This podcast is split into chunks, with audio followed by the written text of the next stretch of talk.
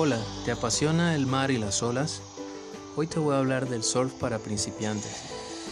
Iniciar en el surf puede ser una experiencia fantástica. Primeramente, te recomiendo poder visitar una de las playas más cercanas y entrar en contacto con el ambiente deportivo.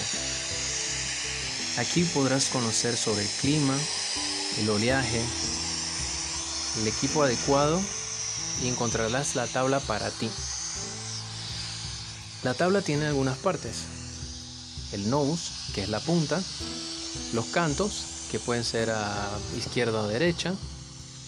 Cuenta con un grip, que es el recuadro donde normalmente pones tu pies. Tiene la cola, el leash o amarradera y el deck, que es la parte de arriba, y el bottom, la parte de abajo. El surf tiene propiedades y te ayuda al equilibrio de la concentración.